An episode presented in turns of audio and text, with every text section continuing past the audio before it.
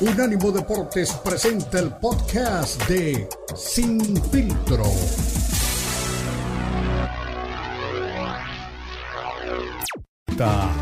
Sin Filtro.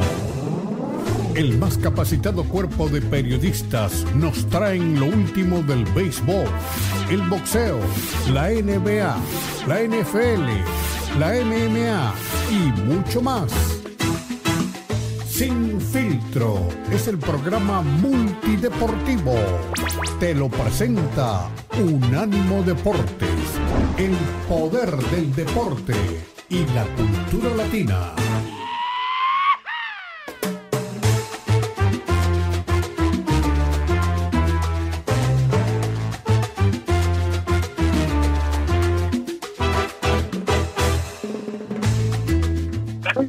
A toda la gente que nos sintoniza, por supuesto a toda la gente que es parte de Unánimo Deportes, de esta gran familia que crece cada día y que cada día también nos compromete más a seguirle entregando pues noticias frescas y también temas de interés para que usted pueda debatir en redes sociales y también pueda ser parte de esta plataforma. Señores, a toda la gente que está hablando, esperando y bueno, haciendo planes para el 5 de mayo, al menos aquí en Estados Unidos, esperando ese combate tan anunciado, ese combate pues eh, que todo el mundo quiere ver porque es el combate realmente que tiene que suceder en las 168 libras entre Saúl Canelo Álvarez y David Benavides Jr. Señores, ¿qué creen? Tendrán que seguir esperando porque ya dijo Jaime Munguía que la gente de Canelo Álvarez lo está eh, contactando o lo ha contactado a él, a su manager, a toda la gente que dirige la carrera del tijuanense porque es la pelea que va a ocurrir en mayo si es que no hay un sobresalto, si es que no hay una sorpresa entre John Ryder y Jaime Munguía en este, en este combate que tienen planificado para el mes de enero. Así que señores,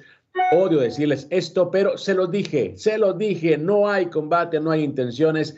Le va a sacar el bulto literalmente Saúl Canelo Álvarez a David Benavides Jr. Aquí la pregunta es, ¿qué va a hacer Sulaimán? Van a desconocer a Canelo, veremos si dan un golpe de autoridad y se dan a respetar y convierten pues obviamente ese cinturón en vacante o ese cinturón se lo entregan a quien sí quiera defenderlo. También hablando de boxeadores mexicanos, Finalmente, Luis Neri sí viajará a Japón para enfrentar a Naoya Inoue. Y es que recordemos que, eh, pues, el Panterita o el Pantera, como usted le quiera llamar, pues había sido, eh, pues, nombrado non grato en Japón luego de que en dos combates contra Yamanaka eh, en donde le fue muy bien al mexicano. En uno perdió positivo de doping y el segundo pues falló en la báscula, por lo que estaba suspendido indefinidamente para pelear en Japón y también, como repito, la Comisión Atlética de ese país lo había nombrado un atleta no grato en esa nación para poder pues pelear. Dice también por ahí que cuando el río suena es porque piedras trae. Esto al menos no sé si también aplica para el automovilismo, no sé si cuando la pista ruge es porque, bueno, trae carros nuevos, en este caso escuderías nuevas al horizonte de alguien muy conocido en este espacio, alguien que es muy conocido, muy querido, también por Beto Pérez Landa y por algunas personas que escuchan el programa, y me refiero a Checo Pérez, dicen supuestamente que Ford quiere regresar a la Fórmula 1 y estaría pensando eh, en un refuerzo de lujo, en este caso Sergio Checo Pérez. Dicen que, bueno, que Ford regresará la Fórmula 1 como constructora en el 2026 y ha pensado muy seriamente en tener a Checo Pérez en sus filas, mientras que Lando Norris también está coqueteando, ya saben, como novia de pueblo, con el Red Bull, que actualmente es la escudería más importante y de moda dentro de lo que es la Fórmula 1. Y bueno, hablando de gente que tendría que estar retirada, hablando de gente que, que creo que hay lo mejor, gente que que debió, pues yo creo, quedarse con la gloria eh, pues que pudieron conseguir, con todos los éxitos, con todos los títulos, los cinturones, eh, la fama, el cariño de la gente. Yo creo que con eso es suficiente, ¿no? A menos, a menos, obviamente, que tenga por ahí algún tipo de problemas económicos. Y me refiero al caso específico de Manny Pacquiao, el filipino, este, eh, el Pac-Man que, que, fue pues el terror de muchos boxeadores, un tipo pues que se eh, curtió en base a grandes combates ante gente como Eric Morales,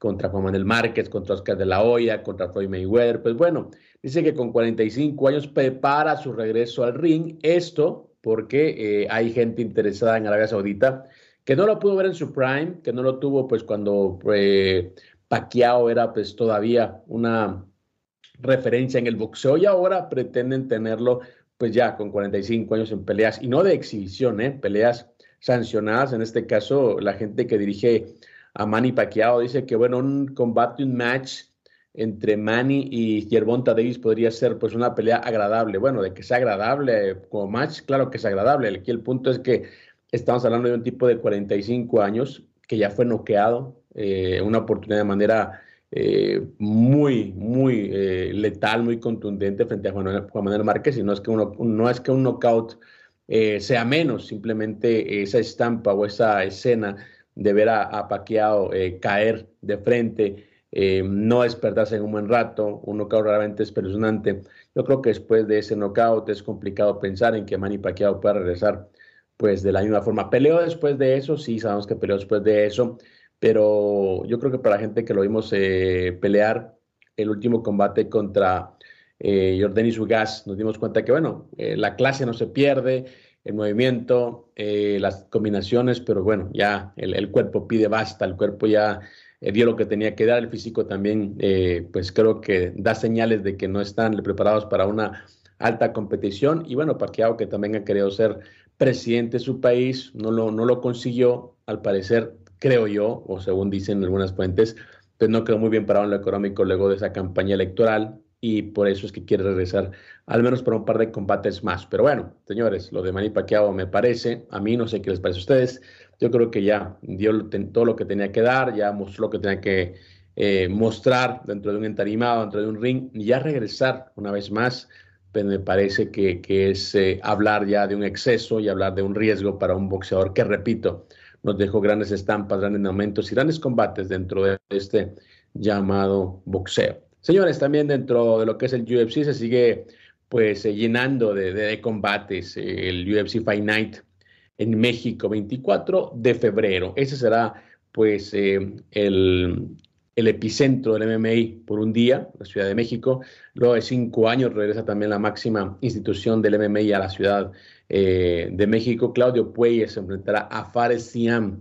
Ese es uno de los combates también que se está agregando a una cartelera que está encabezada por el mexicano Brandon Moreno enfrentando a Brandon Roybal, buscando una vez más pues su boleto a pelear por el título del peso mosca del UFC. Así que Claudio Puelles, el peruano, ahora enfrentará a un rival muy fuerte en territorio mexicano, así que también se empieza a llenar de atletas eh, latinoamericanos en una eh, pues escena perfecta para lo que es México, la plataforma principal de los deportes y las artes también en Latinoamérica. Y ahora también otro que anda muy contento, otro que, bueno, tuvo un gran triunfo el fin de semana, y no me refiero a, Beto Pérez Landa, que se conecta, se desconecta eh, como si fuera telefonía móvil, pues bueno, es Arthur Beterbiev. Regresó a Rusia tras su victoria en Canadá sobre Callum Smith. Y bueno, ahora se prepara para la pelea de ensueño, la pelea también, el match dorado, lo que, lo que dice la gente, un match dorado frente a Dimitri Vivol en una pelea entre 275 libras en los que van a definir quién es el mejor de la división. Quieren barrer completamente con los cinturones ambos boxeadores.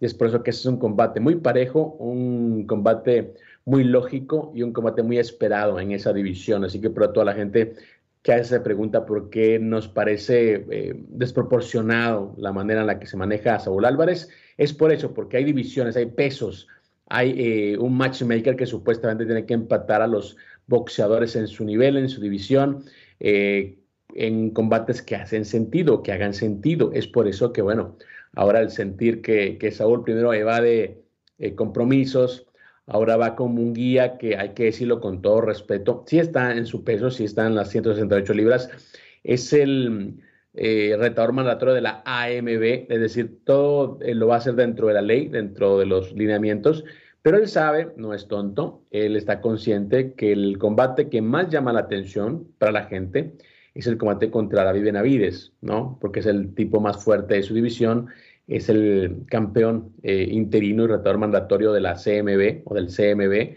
y por eso es que ahora se va a ir, ya saben, por el tipo al que sí cree que le puede ganar, al que le puede dar, pues ya saben, una, una clasecita de boxeo, y va a, a, a, a apelar a lo que es eh, el sentimiento del aficionado mexicano, diciendo que sí quiere pelear con, con un rival mexicano, después de que dijo que no quería hacerlo y por supuesto pues va a apelar ese sentimiento patriótico. No sé si la gente lo va a comprar. Yo creo que los números también de, de los combates es lo que va a dictar si realmente esos combates hacen sentido o si, bueno, la televisora, las televisoras se van a cansar y la van a decir, oye, ¿sabes que Queremos un combate de verdad porque los números siguen abajo y la gente no lo está comprando. No sé, hay que ver ahora la época post uh, Showtime, porque ya vivimos la época post HBO, um, así que veremos ahora con las nuevas plataformas si estos combates pues siguen eh, causando eh, pues, realmente movimiento. La pelea contra Charlo vendió regularmente bien y es por eso que dentro de este mundo de boxeo, pues el que vende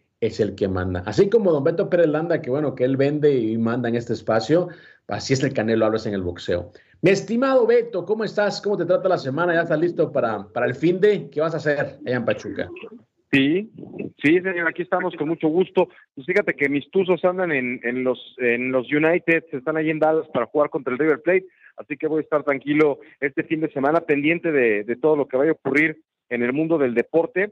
Eh, ya platicaremos en su oportunidad. Ahí a Christian Horner le volvieron a preguntar por Checo Pérez y habla de lo que significa él y Max Verstappen para el equipo. Estaba viendo también una, una nota que te va a llamar muy, mucho la atención, mi querido Christian, y es el tema de, de Khabib eh, Nurmagomedov, ¿no? Que rechaza el contrato más alto en la historia de la UFC. Le siguen rogando para que aparezca de nuevo Khabib, pero yo creo que no va a regresar, salvo que tú tengas una eh, información más eh, cercana a esto. Confirmaron al entrenador de los vaqueros de Dallas, se queda el señor McCarthy. Ya nos decía Marco Patiño que no se puede ir eh, Prescott, así que ni modo, hasta, hasta la risa cae gorda, pero pues condenados al fracaso todavía mientras le quede contrato al, al coreback número cuatro de este equipo. En fin, de eso y más platicaremos ahí. Ya me marcó el Jonathan, hombre, pensé que se le había olvidado, pero aquí estamos con mucho gusto en este viernes, mi querido Cristian.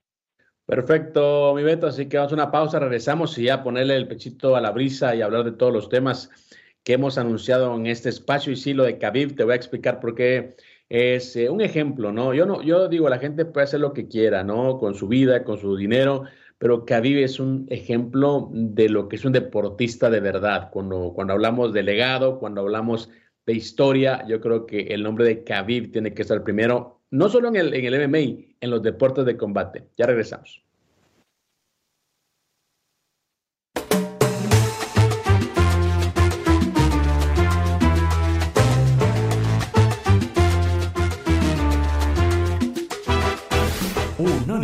Deportes Radio.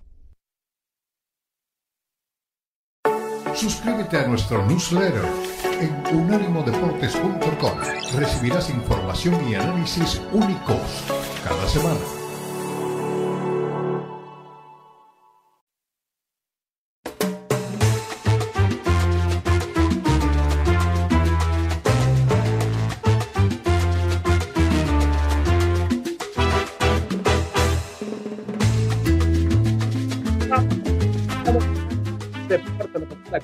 Deporte más adelante vamos a hablar de una escaramuza, bueno, entre Chicharito Hernández y Checo Pérez. No me queda claro eh, el entorno o pues el fondo, ¿no? De, una apuesta, un comentario que, bueno, que al parecer enfadó a Chicharito Hernández y le dijo a, Checo Pérez que si cambiaban eh, de escenarios, de disciplinas, él consideraba que puede ser mejor piloto de lo que Checo Pérez puede hacer en el fútbol. Bueno, vamos a hablarlo más adelante. Eh, obviamente siempre Beto tiene pues más información acerca del tema, más información acerca de lo que se puede venir eh, en ese escenario. Pero bueno, ya lo decía eh, eh, el veto, ¿no? Acerca de Khabib Nurmagomedov. Para poner en contexto a la gente que no sigue habitualmente el UFC, Khabib se convirtió en el campeón absoluto del peso ligero en el UFC. Venció en ese momento a, pues a quien consideraban la cara de la empresa, la cara del deporte, Conor McGregor. Eso pasó hace casi seis años, hace cinco años específicamente, en Las Vegas, en una pelea que terminó en una batalla campal. Hubo pues una bronca generalizada al final del, del, combate. Khabib saltó sobre la esquina de Conor, que lo estaba insultando. Eh, luego ingresó a la esquina de, de Khabib para agredir a Conor. Hubo pues una bronca en las gradas entre aficionados irlandeses y rusos. Bueno, fue pues, realmente eh, un escándalo esa, esa victoria, pero bueno, en ese momento pues se convertía en el campeón absoluto de las 155 libras. Llegó a marca de 30 y 0, ¿no? eh, dentro de esta disciplina, dentro de este deporte que no es algo menor. Em, y luego, durante eh, la etapa del COVID, durante la pandemia, pues fallece el papá de Khabib y él le había prometido a su mamá que si ya no estaba su papá como entrenador, si no estaba su papá como en su esquina, él iba pues a dejar el deporte, ¿no? Y cumplió la promesa, se retiró, dijo que ya no sé tampoco pues ni la necesidad ni tampoco la, el deseo de seguir compitiendo a ese nivel y que prefería pues que la gente lo recordara como el campeón más grande en la historia de los pesos ligeros en el UFC. Le ofrecieron 100 millones casi de dólares para regresar para una pelea con eh, eh, Floyd Mayweather y él dijo que no, que no quería boxear, que él quería que nadie mancillara su huella en el deporte y se ha mantenido. Tiene todavía edad para regresar, no sabemos si lo van a convencer, pero él ha dicho que no, que ya se retiró, que dio lo que tenía que hacer y él quiere ser históricamente el campeón más completo, el campeón invicto, el campeón que se fue sin una mancha de esa división. Es un tipo muy religioso, él practica el Islam eh, y es un tipo también que ha ayudado a otros eh, peleadores que están ahora también eh, pues en lo más alto de las divisiones, como Islam Makachev también, que es su compatriota, compañero de equipo, y también del grupo que su padre pues formó allá en Dagestán. Se hizo viral también eh, Khabib, eh, a toda la gente que repito que no está tan familiarizada con este deporte, por los videos en los que él eh, practicaba lucha con osos, eh, osos obviamente jóvenes, no, pues, no completamente desarrollados, pero bueno, era una práctica muy común en su campamento, ¿no? Un niño también de 7, 8 años, pues luchando con osos, ¿no? Eh, entonces, ese es Khabib Nurmagomedov. Y por otro lado, mi Beto, tenemos a un Manny Pacquiao que tiene 45 años, que ya nos demostró, como decía en la entrada, como lo decía en el, en el inicio del programa, muchas cosas, muchas facetas, ¿no? Fue el Pac-Man histórico, letal, demoledor, pero bueno, el tiempo pasa, no perdona a nadie y quiere regresar a boxear, porque en Arabia Saudita pues están ofreciendo, ya sabes, un, un buen billete para regresar y le quieren poner a Yerbonta Davis en una pelea demasiado desigual, incluso, lo decía yo también en, en, los titulares, peligrosa para un tipo que tiene ya demasiado castigo en el cuerpo. Entonces, ahí están las diferencias, ¿no? Uno que dice, no, pues yo quiero que la gente sepa que nadie, o es muy complicado que alguien pueda superar mi, mi, mi, marca, alguien que, que, que pueda superar mi legado y otro que dice, bueno, pues ya me ganaron, ya perdí hasta con Jordan y su gas, que es muy limitado, pues quiero ganarme otros, otros milloncitos ahí peleando, ¿no? En el ring. La gran diferencia, mi Beto, entre uno y otro.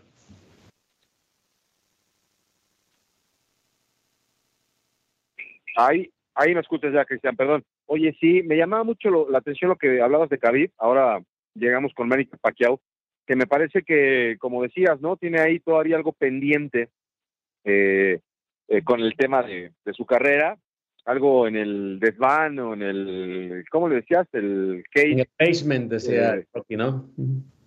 Ah, bueno, puede ser por ahí, o, o, la cuenta en el banco, pues no está tan eh, como para estar tranquilo. Yo pensaría que no es el caso, ¿verdad? Pero bueno, vamos a ver qué ocurre con él. Y lo de Khabib me hiciste recordar al, al gran este, Mil Máscaras, que es un luchador eh, icónico de nuestro país, pero que tiene la soberbia del tamaño del Estadio Azteca. O sea, porque decías osos chiquitos, ¿no? Alguna vez estuve sentado con él en una mesa y este, estaban con más eh, integrantes de la familia luchística y contaba eso, ¿no? Aquí lo tuyo es real, porque tú lo viste, ¿no? El tema de luchar con osos pequeños. Acá nos contó que un día luchó con un oso pero con un oso de verdad y le ganó. Entonces ahora que vi la película del Renacido dije, no, imagínate, ¿quién va a luchar con un oso, no? Pues es, una locura. Pero también os digo que una vez iba en un, en un barco, en un crucero y que se lanzó un clavado porque le dijeron que si se podía, este, que si, que, que si era capaz de eh, tirarse un clavado, dijo, voy a tirar un clavado y voy a frenar el barco. Y dice que se lanzó y que, eh, digo, ya hemos visto historias, ¿no? De las gentes que lamentablemente han tenido la, la desfortuna de caerse eh, en el mar de, de, una altura tan, tan terrible. El otro día leía de, un, de una persona que, que pues ya no encontraron ni siquiera el cuerpo. Entonces, este, era, era fantasioso mi, mi, mi, Mil Máscaras, que es una gran leyenda. Imagínate el nivel que manejaba eh, Mil Máscaras, que nos estaba contando esas anécdotas, y en la mesa en la que estábamos había azúcar y sal en dos este, frascos muy parecidos de vidrio, ¿no? Y de repente le empezó a echar sal sin darse cuenta a su café y alguien se acercó y dijo, oiga, señor, está echando sal a su café. Así lo tomo, mijo, así lo tomo yo. Y se lo tomó con sal, para no decir que había regado. ¿Qué te parece, eh? Está muy así buena. lo tomo yo, mijo. Está muy buena, eh. Sí. Nunca se equivoca. No, no, no. Máscaras. No, mira, eh, de hecho está en YouTube, la gente puede buscar a Khabib Nurmagomedov o Khabib peleando con osos y fue uno de los videos eh, más icónicos, ¿no? De hace unos 7, 8 años en el UFC. Eh, pues Khabib eh, viene de un campamento, es decir, su papá fue luchador olímpico y su papá pues hizo un campamento tremendo en el que pues produjo varios campeones de, de, MMA. Entonces es un tipo muy respetado y Khabib pues bueno, muy apegado a sus creencias, muy apegado pues a sus códigos de guerrero. Eh, pues dijo, no, eh, no, no, no, necesito millones para ir tranquilo con lo que gano, eh, pues estoy bien, el presidente de Rusia pues le tiene una, no sé si beca o una, no sé cómo llamarlo, pues una, pues un ingreso, ¿no? Ya de por vida por ser un atleta que le dio algo a Rusia, que, que, le dio algo al país, entonces tiene como pues un, salario, ¿no? Que le da el gobierno, que tampoco es mucho, ¿no? Pero, pero tiene ahí su, su, su cuota mensual eh, aparte que entrenas, entrenador. Es muy bueno para jugar fútbol, ¿sabes? La vez pasada vi un video de, de Khabib jugando ¿Ah, fútbol. y, y, sí, sí, sí la, sí la toca, ¿eh? Sí la toca y sí le pega bien de media distancia. Entonces, pues Khabib como que la pasa bien. Eh, mucha gente que se retira del MMA dice, no, es que no sabes lo que es vivir con la dieta, con el, pues el, ser un atleta de alto rendimiento, ¿no? Y Khabib, la única mancha, si podemos decirlo, porque realmente no le ayudó en nada, es que fallaba mucho en los pesajes, eh, no era muy bueno para dar el peso, eh, canceló como dos peleas por no dar el peso, por enfermarse en el pesaje, eh, sobre todo contra Tony Ferguson, el Cucuy. Se, se, pudieron enfrentar en cinco oportunidades, le llamaron la pelea maldita. Cinco o seis veces se canceló la pelea por lesión, porque Khabib, la última, bueno, una de las últimas fue que Khabib se enfermó el día de la pelea, por luego de dar el peso, ¿no? Entonces, bueno, es lo único que creo que le faltaba. Y bueno, al mejor estilo de Maidana, yo creo que Khabib está disfrutando mucho de comer tranquilo, de comer bien. Este, se mantiene en forma, ¿no? Pero obviamente llegar a 155 libras quizá pues era un tema mayor, mayúsculo. Y, y Khabib se retira con eso, con, pues, con la condición, con la corona de haber eh, peleado con, con Conor McGregor y, y, pues desbaratarlo, ¿no? De hecho, eh, luego de la victoria contra Conor, y esto lo comentaba eh, Deina, eh, Conor llegó y le dijo a, a, Dana, ¿sabes? Quiero a Khabib, pero en Rusia, en un estadio, vamos a hacer la revancha. Y Khabib dijo, no, no, o sea, no quiero. Quiero que, iba, quiero que viva con esa mancha. Por todo lo que habló de mí, quiero que viva con la vergüenza de que lo desbaraté enfrente de su gente, que lo hice pues ver como un novato y esa mancha no se la va a quitar nunca hasta que se muera.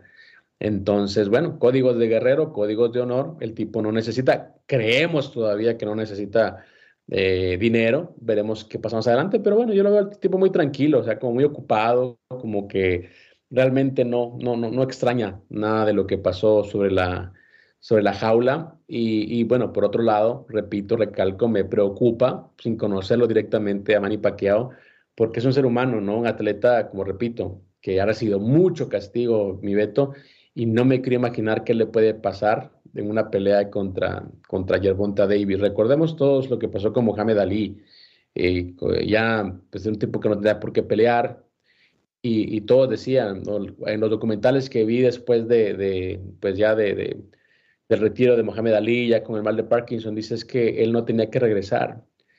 Y no tanto la ambición, sino el ego de decir que yo puedo combatir todavía lo hizo regresar y esos últimos combates eh, contra Norris y contra Larry Holmes, Larry Holmes fueron los que terminaron pues por acelerar el proceso o bueno, manifestarse lo que es el Parkinson que lo acompañó hasta el día de su muerte. Así que muy peligroso mi Beto, ¿eh? muy peligroso el querer regresar para Manny Pacquiao. Pero bueno, ¿te parece? Vamos a una pausa y regresamos y hablamos también de Checo Pérez, mi Beto, porque bueno, al parecer Ford quiere regresar al eh, campeonato de constructores y Ahí viene Checo en sus planes. Ahí viene Marquito Patiño para hablar del NFL.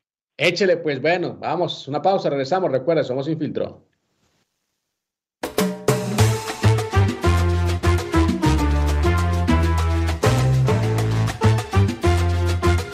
Unánimo Deportes Radio. Estás escuchando Sin Filtro, el programa multideportivo presentado por Unánimo Deportes, el poder del deporte y la cultura latina. Sin Filtro, Sin Filtro.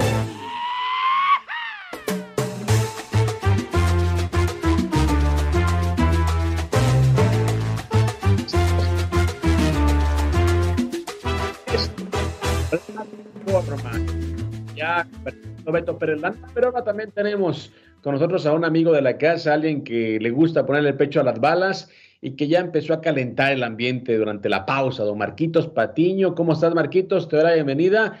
Y bueno, rápidamente, antes de entrarle al tema de los eh, partidos del fin de semana, eh, bueno, te cuento, te, paso el chisme en, corto. Don Beto Pérez Landa sigue con el tema de los vaqueros de Dallas y estaba regodeándose, burlándose, estaba pues, ya sabes, ¿no? Hablando sarcásticamente de que, bueno, con la confirmación de que el entrenador en jefe eh, sigue con los vaqueros de Dallas y que Da Prescott también se mantiene con el equipo, pues dice que, bueno, ya está asegurado otro fiasco para el equipo de la estrella solitaria. ¿Cómo estás, Marquitos? Muy bien, Cristian, muy contento de estar aquí con ustedes. Yo no sé qué obsesión tiene mi amigo Beto con los Vaqueros de Dallas. Ya pasó una semana, ya deberíamos estar hablando de los partidos de, de, de, la ronda divisional, pero bueno, él quiere seguir hablando de los Cowboys. No sé qué le hicieron, insisto, no sé si tuvo un amigo en la prepa que le bajó una novia, no sé no sé, de que le iba a los Cowboys, pero, pero pues así Beto, nada más decirle a Beto que pues Dak Prescott, como la mayoría de los corebacks de élite, aunque a él no le guste, este tiene una cláusula además de no trade. Él no puede ser canjeado, no puede ser de ninguna manera intercambiado si él, si él no lo acepta, vaya. Así como en su momento lo afirmó Jimmy G, que terminó siendo una, terminó siendo una mala, una mala decisión cuando lo hicieron los San Francisco 49ers eh, firmarlo, pero tiene una cláusula de no trade. No lo pueden cortar tampoco. Dak Prescott, en caso de que lo corten, le tienen que pagar sus 50 millones en los próximos cuatro años. Entonces no creo que lo quieran cortar, ¿verdad, Cristian? Y no lo pueden tradear tampoco. Dak Prescott, costándole 50 millones a los Cowboys, evidentemente no lo van a sentar ni lo van a sacar, pues es demasiado caro, Cristian. Me recuerda mucho de una frase de Conor McGregor, ¿no? No importa que te critiquen, ¿Qué pasó? si ganas, o pierdas, solo asegúrate que te paguen en, cualquier, en cualquiera de esas opciones, ¿no? Oye, pero pues ayer que se anunció que se queda el coach McCarthy y no se puede ir, eh, Dad Prescott, entonces eh, a nuestro amable auditorio pido respetuosamente un minuto de silencio por los Cowboys que están muertos mientras siga Dad Prescott al frente del equipo. Ah, ahí van a alcanzar, ahí van a alcanzar en el inframundo los Broncos de Denver que llevan cinco años muertos, ¿no? no, Sí, pero nosotros ya, llevan 28, papá, 28. Ah, bueno. no, bueno, ya quisiera, ya quisiera ganar su división Denver. Si quiere ganar su división, no te digo llegar al Super Bowl, llegar, ganar, ganar su división, Betito, ganar su división, ya quisieron. No, pero nosotros somos campeones en este siglo, ¿eh? ah, está bien, está bien. El Super Bowl 50 está bordado con letras de oro. Oye, vamos. Estaba viendo ayer eh, la tendencia eh, en cuanto a la calidad de los corebacks que hay en la conferencia americana, ¿no? Y ponía este un amigo ahí un, top de los cuatro que están y en qué orden.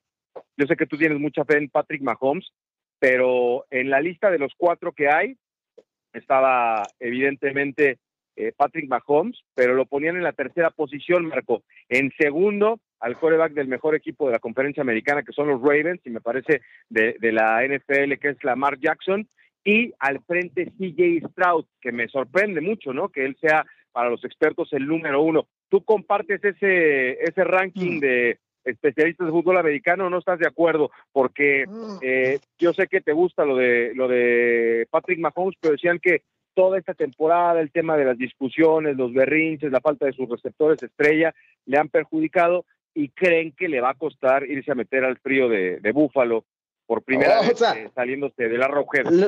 Le, puede costar, por supuesto, y puede perder. Y el, el, tema de que pierda o gane no significa que vaya a bajar o, subir, o subir en la, en la posición en la que está. Patrick Mahomes es el único de estos cuatro corebacks. O sea, si nos vamos por esta temporada, evidentemente no ha sido la mejor. Lo de los berrinches, los berrinches lo hacen más malo, más bueno. No, no me parece que tenga algo que ver.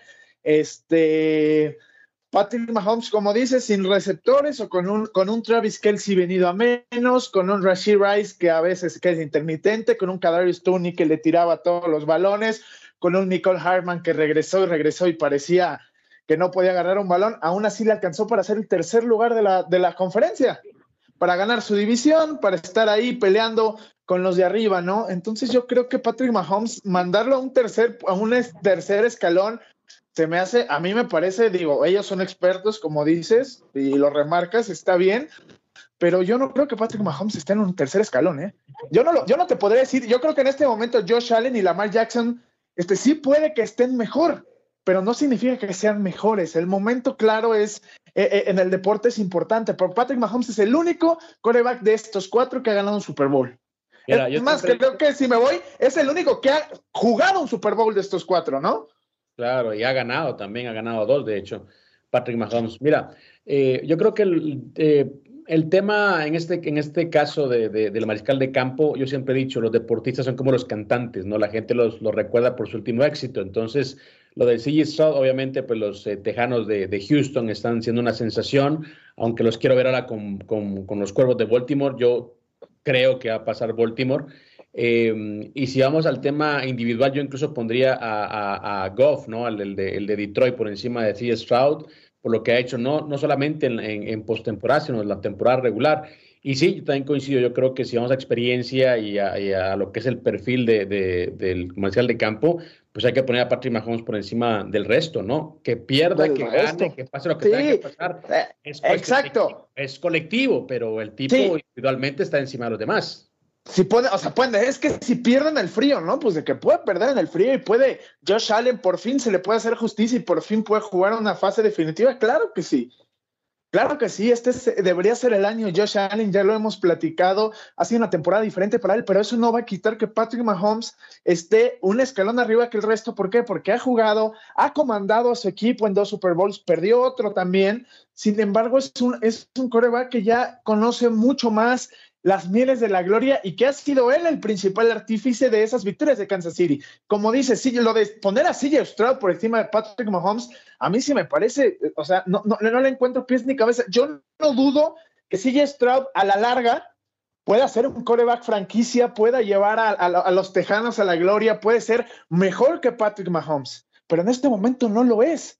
No lo es. Patrick Mahomes sigue estando en, en un nivel superlativo sigue estando, pese a lo que eh, los berrinches, Travis Kelsey, sus receptores, sigue estando ahí, está jugando final divisional.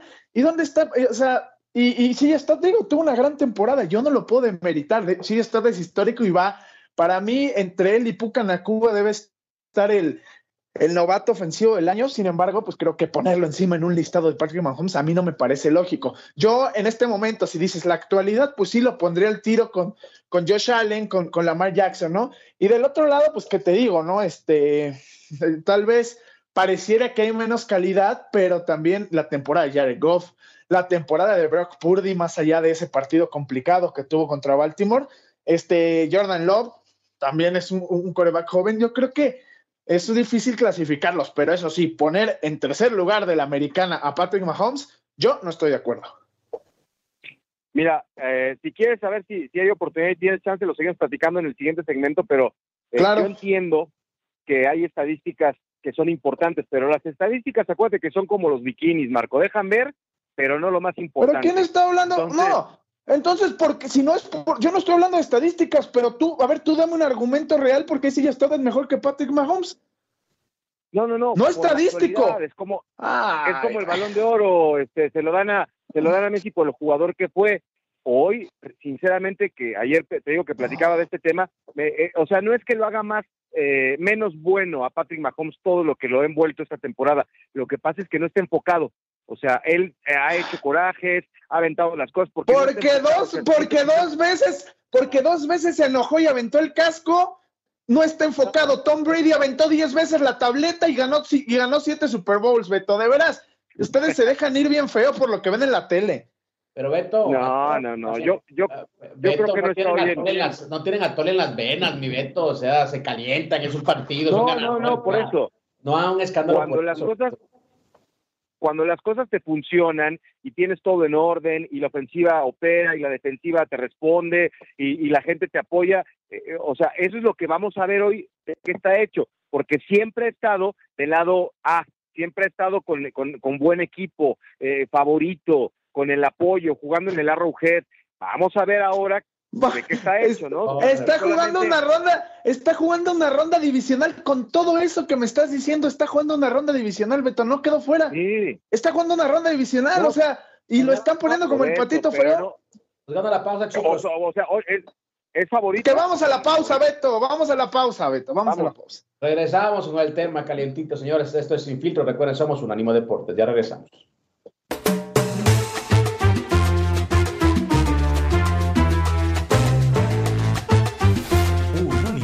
Deportes Radio. Estás escuchando Sin Filtro, el programa multideportivo presentado por Unánimo Deportes, el poder del deporte y la cultura latina. Sin Filtro, Sin Filtro.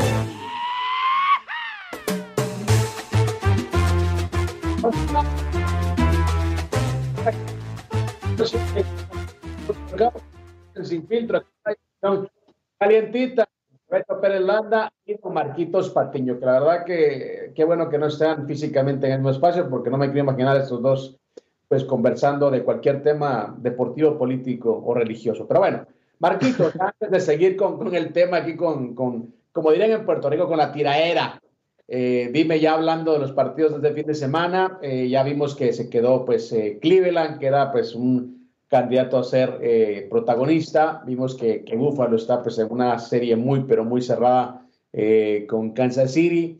Tampa Bay tratando de frenar la, la, sorpresa o la sorpresiva temporada de Detroit. Green Bay contra 49ers en una llave dispareja, podemos decir. Green Bay me parece que es un equipo a futuro, pero hoy por hoy tendría que pasar San Francisco.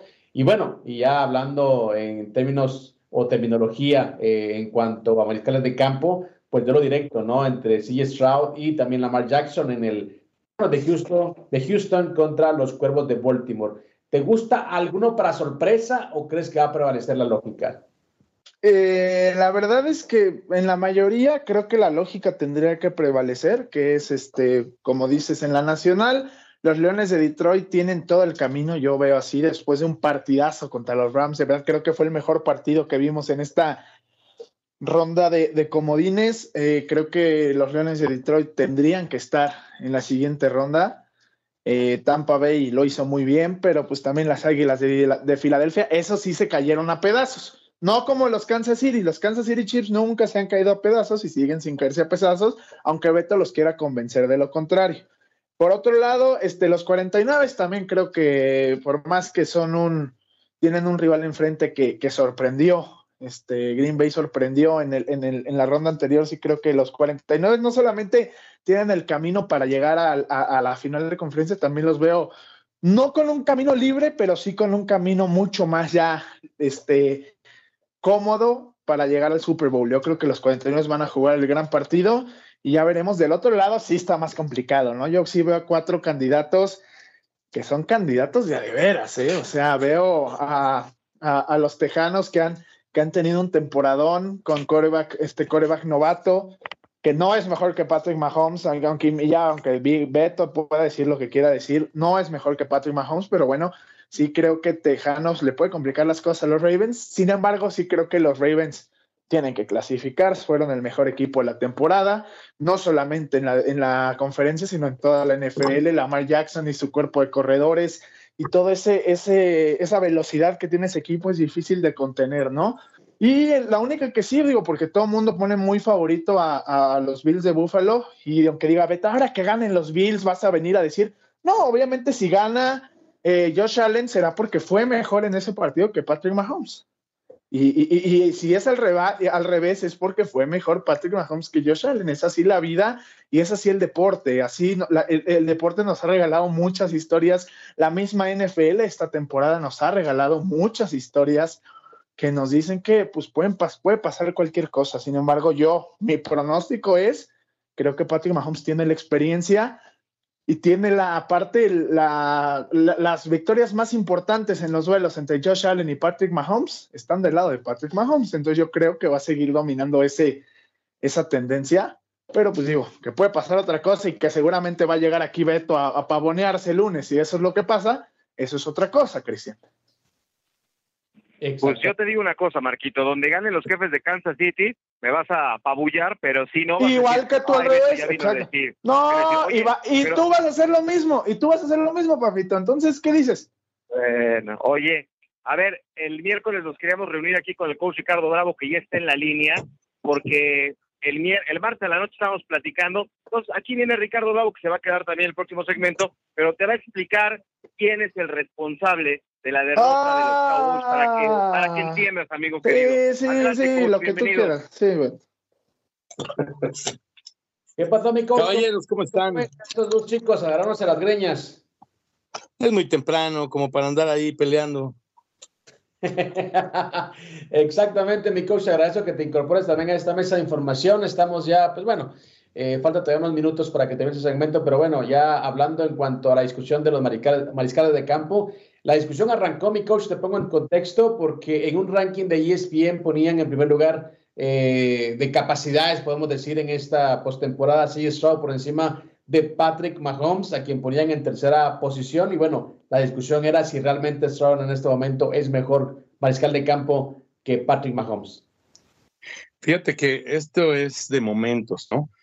Eh, un día Patrick Mahomes mete seis pases de touchdown y wow, es el mejor a la siguiente semana le interceptan cuatro veces, ¿no? Esto sucede toda la vida, o sea, no hay una regularidad en este tema. Sí, sí hay una constancia, pero no hay una regularidad de que cada vez que si tiras un partido de cuatro touchdowns, el siguiente va a ser de cinco y cosas por el estilo. Mm, no, no es así. Esto es de momentos. Esto es de momentos. Eh, escuchaba ahí atentamente lo que decía Marquito, muy atinadamente, en el sentido de que Patrick Mahomes tiene más arrestos para ganar un partido de esta naturaleza. Sí, pero el momento, ¿quién lo tiene? El momento del partido, el momento del, final de la temporada, el momento, ¿quién lo tiene? Me parece que los Bills de Buffalo tienen un momento muy importante dentro de su favor o a su favor. Tienen la localía. Eso cuenta muchísimo, ¿eh? Ser local en un partido de esta naturaleza cuenta muchísimo. Este, ya sé que los Packers me van a decir, no, tú estás mal. Y también Houston me va a decir, no, tú estás mal. Sí, estoy muy mal. Pero el momento en el caso de los Bills y los Chiefs, eh, me parece que está del lado de los Bills de Buffalo. la lección está aprendida. No hay que olvidar aquella última vez que los Chiefs le ganaron a los Bills para pasar a la siguiente fase, que fue para el Super Bowl. Y entonces, no, no, no, calma. Aquí el momento fallido, digamos, el momento difícil es para los Chiefs, un equipo bien desconcentrado, un Mahomes que eh, lo vimos desfallecer en la temporada lo vimos salirse de sus casillas y eso no lo podíamos creer. Verdaderamente me fue muy increíble, pero, pero bueno, el momento lo tienen los Bills, así que yo creo, considero que el coach McDermott y sus huestes le, van a ganar a los Chiefs en este siguiente partido, ¿eh? o sea, por el tema del momento. Olvídense de touchdowns, olvídense de las estadísticas, la temporada pasada ya eh, regular ya pasó, Ahorita es otro momento de la temporada y el momento está en favor de los Bills. Perfecto. Marquitos, antes de que nos dejes, antes de que nos dejes, Marquitos, eh, hablando también de cosas externas y también lo mencionaba acerca de Patrick Mahomes, que no es únicamente él, no es una pieza fundamental, pero también requiere del apoyo de sus compañeros. ¿Crees que el efecto Taylor Swift también afectó eh, internamente al, equipo de los jefes de Kansas City? Yo no, es que es difícil decir o culpar porque sería irresponsable de la parte de, parte de cualquiera de nosotros decir que, que, que, fue o responsabilizar a un tema externo, pero de que tal vez entraron en un entorno al que no conocían, al que no estaban acostumbrados, probablemente sí. ¿Por qué? Porque este, todas las cámaras, todo, digo, más allá que siempre han sido, han sido el equipo pues más ganador de los últimos años, sin embargo, pues siempre había de cierta manera un bajo perfil, ¿no? Este, Travis Kelsey es una estrella, sí, pero pues si daba de qué hablar era por lo que decía en su podcast, nada más, ¿no? Ahora, pues con este tema, no, no, no, no decir que, que, es culpable, ni mucho menos, pero sí decir que a lo mejor ellos no estaban acostumbrados a este tipo de entorno, ¿no? Patrick Mahomes era la estrella de los, de los, del equipo de la NFL y ahora llega pues algo externo y a lo mejor pues sí puede afectar. Sin embargo, yo sí eh, creo que en la NFL las películas nos gustan mucho, ¿no? Las, las historias épicas nos gustan mucho y pues este partido pues solo nos hace recordar lo que pasó hace un par de años con aquella, aquel partido donde hubo 21 puntos en 3, 4 minutos y que se fueron a tiempo extra y que el Kansas dejó barrido a, a, ¿por qué? Porque, porque los Bills no tuvieron la oportunidad, no tuvieron la oportunidad de regresar. Tengo que dejarte que vamos a la pausa. Te agradezco mucho. Un abrazo. Gracias por estar con nosotros. Vamos a la pausa. Regresamos. Recuerden, somos Sin Filtro. Este fue el podcast de Sin Filtro, una producción de Unánimo Deportes.